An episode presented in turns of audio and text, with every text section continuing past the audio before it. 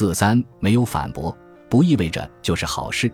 听众的反驳不一定会直接表露出来。关于隐藏式的反驳，我想分享下自己的经历。在一场讲座中，讲师的演说内容对于某位听众而言，似乎与过去的认知相悖。于是他像机关枪一样对老师提出一连串的问题，而我恰巧在现场专心听着这一切。全程几乎都是听众在反驳，他不断想要证明自己过去所学的知识多么正确。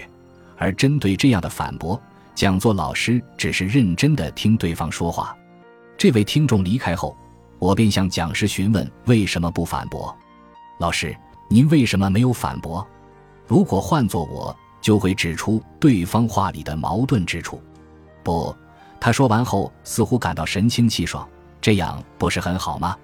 人的思维方式千差万别，不分对错，而我也学会了用不同观点看待事物，这让人感到欣慰。能这样想真是厉害。要是我就会觉得听众都特地投资钱和时间来学习了，乖乖听不就好了？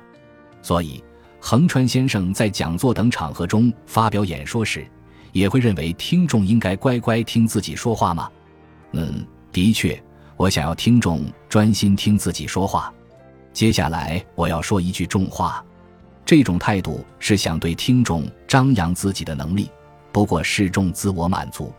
在横川先生的讲座中，有听众会像刚才那样直接丢出问题吗？我想一定没有。横川先生怎么看待这个情况？因为听众都理解并满意我说的内容，所以无人反驳。没有人反驳，可能是听众觉得跟这个人说了也是白费力气。因为无意识中觉得听众应该乖乖听讲的横川先生，认为对方会乖乖听自己谈话，所以并没有直视听众。由于你没有观察听众，察觉不到对方可能表现在脸上的不赞同，而听众也不信任察觉不到自己表情的横川先生，因此不会产生互动。由于没有互动，所以你的演讲往往不如预期。这都是我的推测，你认为呢？是这样的。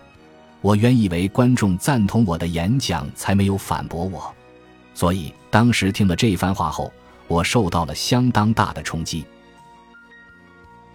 本集播放完毕，感谢您的收听，喜欢请订阅加关注，主页有更多精彩内容。